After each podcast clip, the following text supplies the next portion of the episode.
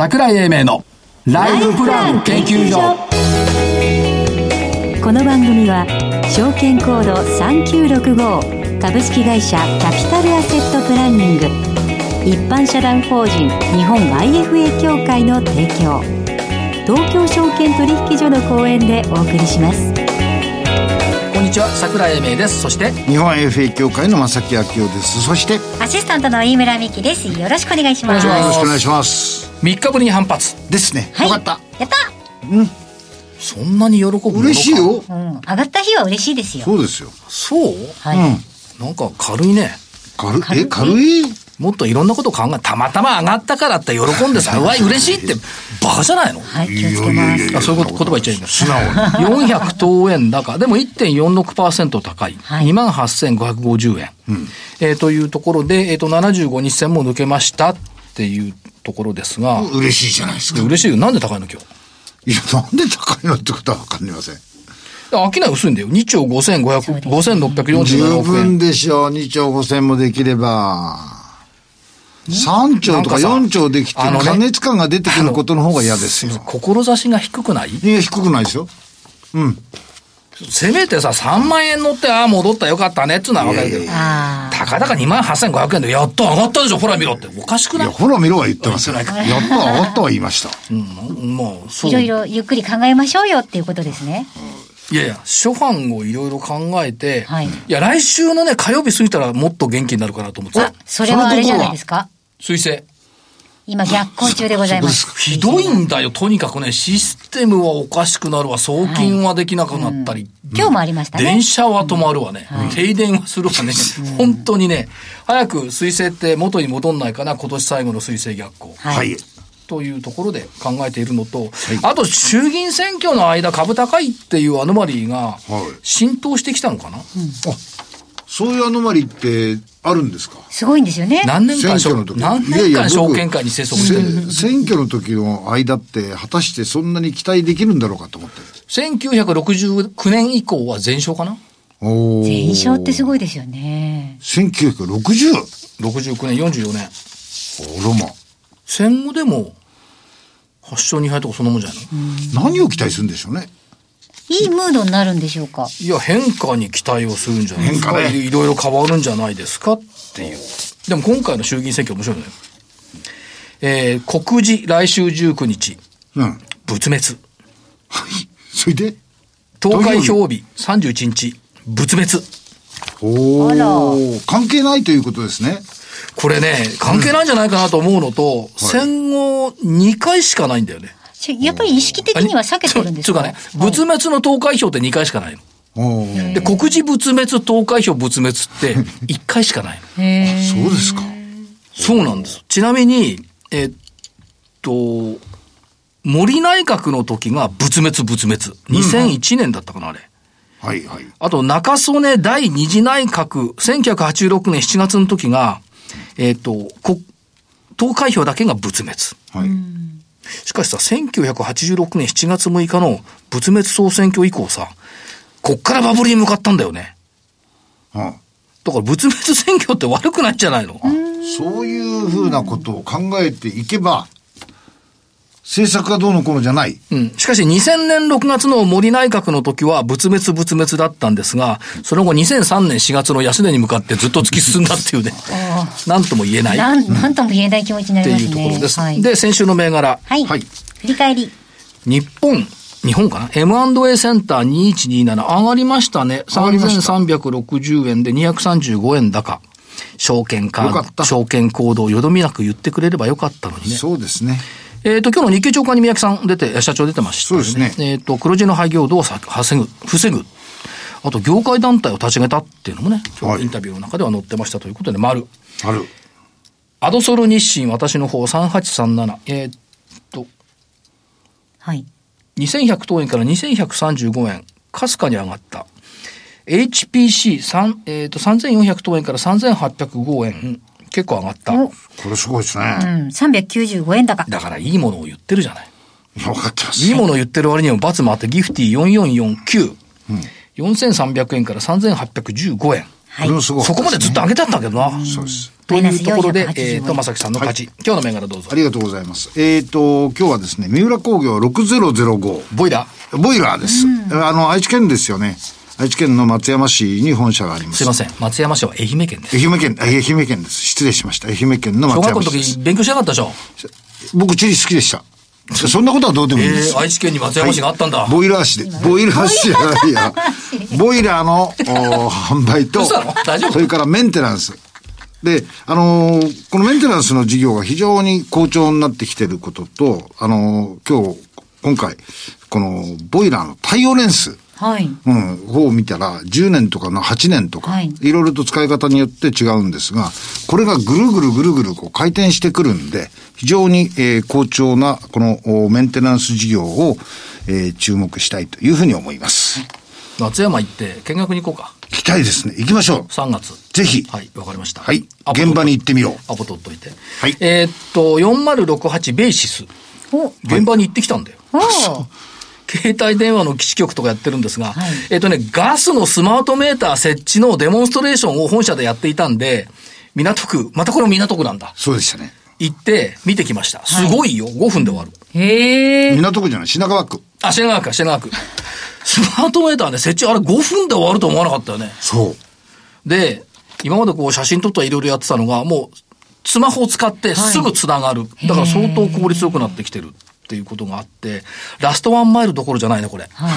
いろんな設置が、ラスト1メーターだね。これはね、感動した。これできるところってないと思う。ですよね。ベーシスで他に、他に使え4068。そうですね。このシステム的なもの。そう、問題は品川からちょっと歩いて扱ったっていう。そうです。えっと、続いて。商用の節句なんですよ、今あ日。知ってる？超知って旧ますよ暦9月古い9日。で、徴用の節句だから、はい節句。あ、3741。リアルタイムソフト。なんか最近宇宙の話題が多いからさ、多いですよ。ああ、そうですね。節句。はい。それから、あとね、この間一緒に IR やったんですけど、中古車オークション会場の日本トップ、USS4732。はい。やっぱ日本車人気よ。ということで、この3銘柄はい。を挙げておきたいと思います。この後今日のゲストのご登場になります。はい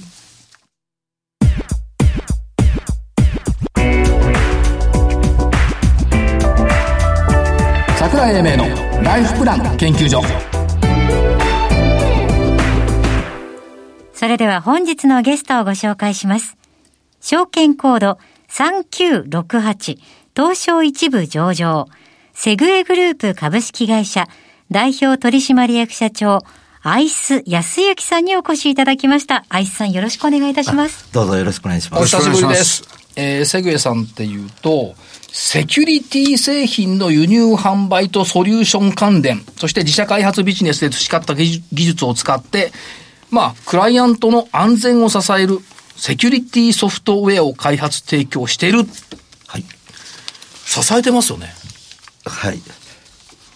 これ今どうなんでしょう？セキュリティ、なんかソリソリューションっていうか、サイバーセキュリティっていうのが、国の政策の中でも、随分ウェイトが高くなってると思うんですけど、この数年。これ現実問題どうご覧になっておられますか？はい。まあ、アメリカ、イスラエルなど、まあ、サイバーセキュリティの防御をするだけではなく、やっぱり仕掛けることもあると。はい。で、仕掛ける、えーことができる、えー国は、当然防御もわかるとはいいうようなところで、まあ、セキュリティ先進国ということで、米国やイギリス、えーそれからイスラエルのソフトがやっぱり、えー世界の、えー市場を、まあ、まあ、折檻していると、はいまあ、いう状況です。で、政府が言っているのが、サイバーセキュリティフォーオールと。はいなんかラグビーのようなこと言ってるんですけど、誰も取り残さないサイバーセキュリティ。やっぱりそうなんですか、今現実は。そうですね。もうここはあの、見えないところでもうデータが、抜かれていると、まあいうようなところ。で、そういう、えー摂取されたデータが闇サイトで売買されているというところではいございまして、えーまあ、重要インフラ14業種と、えー言われるところは特に、えーセキュリティ対策もしてますし、もう全業種、えーやはりセキュリティ対策をしていかないといけない。はいで、特にあの自治体ですね。はいえーマイナンバー情報、えー個人の、えー税金情報まあ、たくさんの、えー、個人情報を持ってると、まあ、いうところでございます。だから、もう一つはその親和性があるのが、はい、DX とサイバーセキュリティって当然これ親和性ありますよね。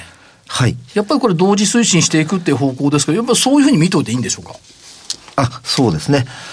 まあデジタルトランスフォーメーションというところでは、この1年半、えー、前から、あの、コロナによって、はい、特に、あの、変革のスピードが上がったと感じております。はい、で、まあ、デジタルトランスフォーメーション DX、まあ、結構あの、広い、えー、講義で、えー、使われるんですけれども、えー、まあ、その後、まずやはり昨年、デジタルシフトをしましょうというところで、まあ、テレワーク、えー、リモートワークが、えー、出社を減らすと、はい、まあ、いうようなところで、えー、かなりあの、昨年は、えー、セキュラリモートアクセスソリューションのライセンスが、まあ、出ました。はい。はい。だからそういった意味では、まあ、あの、皆さんが、気にしているようで気にしてないんだけども、やっぱりとっても重要っていう部分をね、はい、担ってますし、やっぱりセキュリティ需要、今社長おっしゃいましたけども、サイバー攻撃とかマイナンバーとかビッグデータもこれそうですよね。はい、IoT もそうですよね。セキュリティ需要っていうのは環境としては、やっぱり高まっている。そこに御社は今、いろんなものを守ろうとしてるって考えていいんですか？あ、はい。その通りでございます。で、まあそういうふうに考えていくと、実際目に目に見えないからよくわかんないんですけど、そうですね。でも入れとかないとよくないよね、うん、逆に言うと、入れてやると安心してるんですよ。守ってくれてるだろうと思うから。それだけではやっぱりね、いけないんで、やっぱり瀬倉さんにいろいろこう教えてもらわなくちゃいけない。そうですね。どうしてもあの、えー、セキュリティ日進月歩新しいマルウェアウイルスが日々進化したものが新しく出てきております。はいですからそういう、あの、シグネチャーベースですか、ワクチンベースではもう100%防御できないと、まあいうところもございますし、またあの、えー、社内、えー、の対策もやっぱり重要になってくると、うんうん、まあいうようなところでは、結構あのデータ通信の可視化を行って、非日常のトラフィックですね。まあ今まで米国とはやり取りはたまにありますけど、急にえー、ロシアとのやり取りが出てきたと。い。った場合に、そういったあの通信をもうアラートを出したり、はい、で、あらかじめ設定されたこう、アクションする、止めるというようなところが、まあ自動で行われるようなソフトも出てまいりました。これ日進月歩の部分もあるでしょうし、やっぱりあの、開発のシステム、まあ、開発のスピードも上げていかなきゃいけないでしょうし、製品分もやっぱりアップデートしていかなきゃいけないっていうところでは、大変ですね。いろいろウォッチしなくちゃいけなくて。そうですね。はい。で、まあそういったあの、えー、グローバルに展開している、先ほど申し上げました、米国やイスラエルの、はい、ソフセキュリティのソフトウェアメーカーは、まあそういう、もう常に最新の防御を研究していると。はい。はい、で、あの、我々も、えー、自社開発のソフト、レボワークスというものがございまして、はい。はい、で、こちらは、仕組み的に、えー、セキュリティを対策すると、まあいうところでございまして、で、100%防御できないソフトウェアでの、えー、インターネットアクセスっていうのはやはり、えー、危険なんですね。はい、ですから我々はあの、インターネットを論理分離をして、えー、その論理分離のコンテナというバーチャルシステムまでは、マルウェア、ウイルスが入ってきても、大丈夫ですよと。で、業務用の PC は画面転送隔離しますよ。えですから業務用の PC は、あの、守られると。はいはい、まあ、そういったあの仕組みで、えー、セキュリティ対策をするレボワークスシリーズ、えー、というものを出しております。で、えっと、業績面ちょっと伺っていきますけども、業績面というよりも、サイバーセキュリティマーケットっていうのは、あの、市場調査によると、日本の年平均成長率が6.7%、世界が10.9%、セグウェさんの売上高の年平均成長率は15.3%。つまり、はい、世界のセキュリティサービス、日本のセキュリティサービスの伸びを上回る伸びで、やっぱり成長してきてるって考えていいんですよね。はい。えー、頑張っております。そういうことですよね。で、えっ、ー、と、今期のところでいくと、中間期時点では増収減益なんですけども、通期では、えっ、ー、と、見通しとしては増収増益ということで、はい、上場以来5期連続増収増益の予定。はい。と予定です。いや、だってまだ終わってないんだもん。ね。はい。予定としか言えない。あとどうですか、下期ということで見ていくと、自治体情報システムっていうのが結構ターゲットなのかなって思うんですけど、このあたりどういうふうに見ておいたらよろしいですか？そうですね。あの、2017年の3月期に、えー、第一次、えー、ということで、えー、総務省さんから、はい、えー、ガイドラインが出て、うん、えー、助成金も出て、えー、導入されたシステムがちょうど5年目を迎える。はい。えー、ということで、リプレイスの特需が、えー、あるものと考えております。はいこれはまあこの案件っていうのはもうどんどんどんどん対応していかなくてはいけないマターになっている。はい。で、ね、自治体のその情報システムのサイバーセキュリティっていうのは、これ国も言ってるし、自治体も言ってるしって言ったところですよね。はい。そこに対応してきているっていうことと、あと、どうなんでしょう、その、プロモーションの強化とか、そういったところ、まあ人材の投資とか見ていくと、やっぱり成長のための投資は必要だねっていうことになるんでしょうか？はい。そうですね。あの、自社製品につきましては、やはりマーケティングを強化しないといけないというところと、はい、営業を支援する技術部隊、プリセールスと呼んでますけれども、はい、えー、そういった、あの、即戦力の社員をかなり増員をして、はい、えーこの自治体のリプレイス特需に備えております。はい、なるほど。はい。今、準備を、体制を整えた、いるっていうところですか？はい。どうしても予算の、あの、えー、執行時期っていうのが、はい、えー、12月末、3月末、集中するというところがございます。はい、はいで、まあ対策求められている対策としては、効率性と利便性を向上させた、まあ、情報セキュリティ対策が求められている。これに対応するべく今頑張っているということですね、現状。はい。まあ、インターネットの危険性を考えると、物理分離するのが一番安全。はい。といえば安全でございますけれども、やはりあの、市民サービスのネットを使って、えー、ウェブに書き込みがあるというようなところをリアルタイムで返す必要もありますよね、と。いうことで、どうしてもあの、えー、基幹システムの端末は、まあ、別のネットワークと。で、業務用の端末からインターネットに出たいねというところですね。あの、インターネットを論理分離をするレボワークス SCVX というものをお使いいただきまして、で、またあの、インターネット、ネットワークとつながりますと、外のファイルを中に持ってきたいと。えー、それができないとはふ非常にあのフラフラストレーションがたまるというか、はい、不便になりますので、で、そういったところを、えー、外のデータを無害化して中に取り入れるという、えー、そういう無害化オプションというもの。それから、もう一つはですね、バイナリーファイルですと、えー、無害化されちゃうと実行できないので、まあ、例えばプリンターメーカーからプリンターのドライバーを取ってくるといったバイナリーの、まあ、実行形式のファイル、えー、それを中に取り組むときには、サンドボックス技術を使った、えー、まあ、クラウドで一度こう実行されて、はい、振る舞いを見て、問題なければそれを中に入れることができるという、あの、オプションの、えー、そのファイルを、えー、町内に入れるとい。うような仕組みも持っております。そうするとどうでしょう？従来、その、サイバーセキュリティ、情報セキュリティっていうのは、まあ入ってくるやつと守る方とのい。たちごっこがあったと思いますが、これは解消されていく方向で考えていいんですね？はい、この、えー、分離するってことでいうと。はい。まあ、あの、ドッカーといわれる仮想コンテナを使って、はい、で、また PC の内部でも、えー、Windows コンテナを、まあ、独自で開発したものがございまして、はい、えー、そういったもので、あの、そこまで入られてもいいという前提のもと、えー、政策をしております。それはもう以前から社長ずっと主張されてきたコンセプトですよね。はい。だから、やっぱり、強靭なんです。うん。入ってきてもいいよと。そう。どうぞいらっしゃい。あとはもう。どうぞとは言わないけど。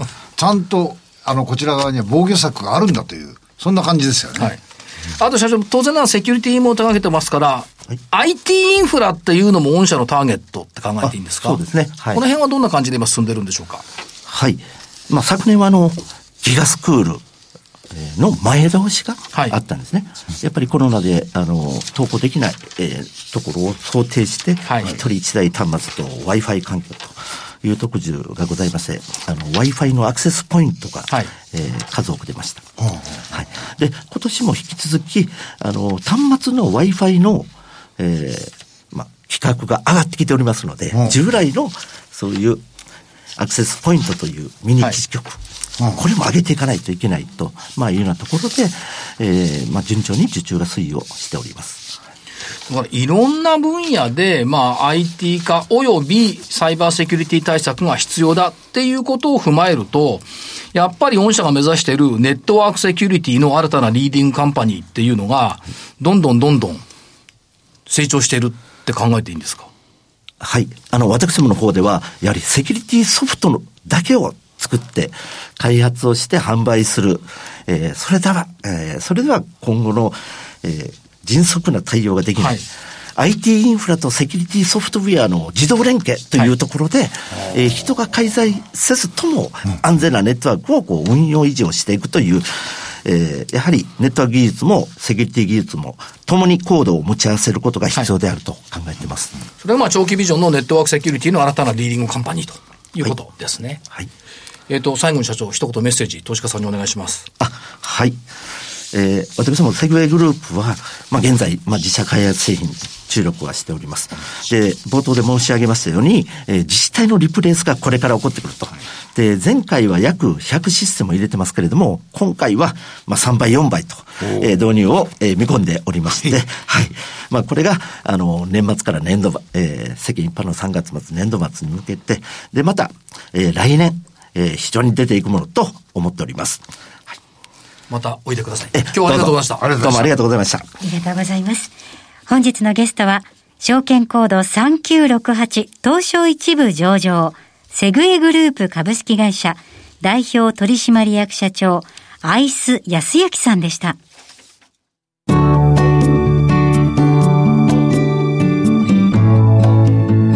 今週のライフスイート。資産運用について学ぶこのコーナー、今月のマンスリーゲストは、IFA 法人ビッグツリー株式会社代表取締役大友美希子さんです。大友さん、今週もよろしくお願いいたします。よろしくお願いします。さてさて、今日は一体どんなことを教えていただけるのでしょうか？はい、そうですね。やはり私自身が、まあ、主婦という立ち位置なので、はいまあ、そのなかなか昔はなかった、こう主婦目線での資産運用について、お話ししたいなと思ってます。うん、主婦目線ということは、やっぱりあの普通のじゃ一般、サラリーマンの方が資産運用するのとは、やっぱりアプローチが全然違うんですか？若干違ってくるかと思います。はい、主婦目線の資産運用っていうと、はい、こう大きく分けて2つ考える必要があると思うんですね。はい、で、1つ目は、こう専業主婦にとっての資産運用。はい、そして2つ目は、それこそ今の時代に即していると思うんですが、兼業主婦にとっての資産運用。この2つになると思います。はいはいはいはいはい。そっか、兼業主婦ってやっぱり増えてるんですか？そうなんですよね。あの、なんとなくこう、お話は出るようになってきているので、こう私たちも認識はしてると思うんですけども、あの、80年代は圧倒的に専業主婦の方が多かったんですけど、はい、90年代ぐらいに実は同等の世帯になってるんですよ。そんな早くですか？そうなんです。で、そこから逆転して、もうこの80年代か20年の40年間で、その専業主婦と兼業主婦の数はもう逆転してる。形です。今じゃ、いわゆる共働き世帯の方が多いんですね。多いですね。圧倒的に。はい。そしたら収入はダブルインカムなわけですそういうことです、ね、より、あの、資産運用確かに、あの、上手に考えていかないといけませんね。そうですね。それぞれのが収入の柱となっているような家計の状況です。で、まさにこう昨今、こう、老後2000万問題とか、はい、2050年問題とかで、ね、よく聞くと思うんですけど、そういった老後のお金に関する不安が、まあ、取り上げてますよね。はい。で、まあ、そういった中で、まあ、夫婦共働きで収入を得ることで、老後のお金の不安の解消とか、また、今現在の暮らしを少しでも豊かにしたいって、そういった夫婦の、うん、まあそういった努力が垣間見える、そういったデータじゃないかなと私は思ってますね。はい。うん、とはいえ、じゃあ、兼業主婦の皆さん、資産運用しましょうって言って、イエスって言える人なかなか、ねえ、だって忙しいですよね。どんなふうに考えたらいいんですか、そういう。私もそうなんですけども、やっぱ兼業主婦のキーワードはズバリ、はい、もう多忙、時間がない。内閣府の調査においても結構男性の方耳に痛いかもしれないんですけど、共働き世帯でも依然として、まだ女性側、要は兼業主婦の家事育児の負担が大きな割合を占めてます。で、そういった中で、まあ、女性が仕事や家事、育児を毎日こなしながら、専門的な資産運用のことまで一から勉強するのも相当負荷がかかるんじゃないかなと思いますね。本読む時間ありませんよね。時間的にもね。はい。うんここで一つ、あの、参考になるのが、まあ、近年、家事代行サービスの利用って増えてるって聞いたことあるかもしれないんですけども。はい、あの、作り置きをしておいてもらうとかですね。そうですね。まあ、ある意味それってこう、まあ、助けてもらうっていうだけじゃなくて、まあ、その道のことはその道のプロに、まあ、任せるっていうことで、その、お任せしたことによって、ゆとりができた時間は自分や家族が、まあ、人生を充実させるために使うことができますよね。そういうさな考え方がまあ背景にあるんですけど、はい、まあ、それと同じように資産運用に関しても、やっぱ一から勉強するのはかなり骨が折れます。はい、なので、やはり、先ほども言った通り、その道のプロである IFA。はい、私たちを頼っていただいて、まあ、適切なアドバイスのもと、正しい資産運用を行ってほしいと思ってます。お金で働いてもらって自分は自分の時間を大事にする。そういう考えが兼業主婦には必要じゃないかなと思いますね。興味はあるんだけれど勉強できないし、という方はぜひあの一度相談に行っていただきたいですね。はい。はい。ありがとうございます。えー、今日は主婦目線での資産運用について考えてまいりました。大友さんありがとうございました。ありがとうございました。それではここでお知らせです。財を生かすと書いて財活。キャピタルアセットプランニングは創業31年目。我が国の多くの銀行、証券、生命保険会社に最先端のシステムを提供しております。東証一部上場、証券コードは3965、39老後。フィンテックによる日本人の豊かな老後と円滑な相続、事業承継を創造することをミッションとしております。新たに提供するサービス、財活コネクトは、相続、事業承継、資産運用などに悩むお客様と、キャピタルアセットプランニングが提供しているウェルスマネジメントワークステーションやゴールベースプランニングなどのシステムを活用しているプロフェッショナルな財活アドバイザーを結びつけ、お客様のお悩み解消のお手伝いをするマッチングサイトです。今すぐ財活コネクトを検索。東証一部上場、証券コード3965、39老後、キャピタルアセットプランニングにご注目ください。資産運用の目標設定は、人それぞれにより異なります。個々の目標達成のために、独立、中立な立場から専門性を生かしたアドバイスをするのが、金融商品仲介業 IFA です。一般社団法人日本 IFA 協会は、企業 IR 情報を資産運用に有効活用していただくため、協賛企業のご支援のもと、この番組に協力しております。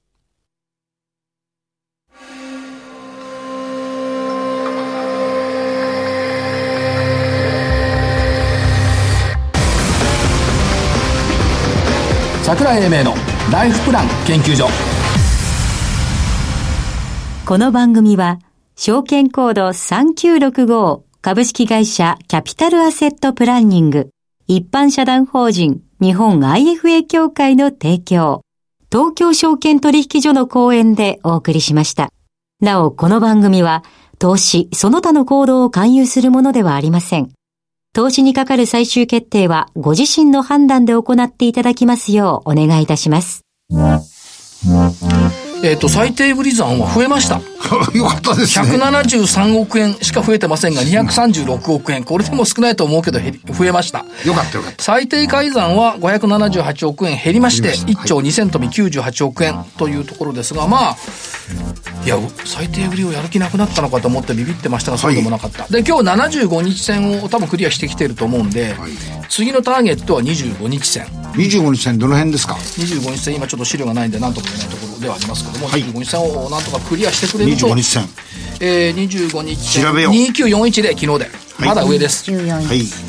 だから、まあ来週の水曜日以降に10月相場期待をしたいというところで、来週を迎えましょう、はい、お相手は桜井英明と日本 IFA 協会の正木明夫とアシスタントの飯村美希でした。しかし久々に実況してプラスでよかったですね。はい幸せでございます。だから400超えんだかと叫んだわけね、ハッピーです。はい。ではまた来週。ごきげんよう。ごきげんよう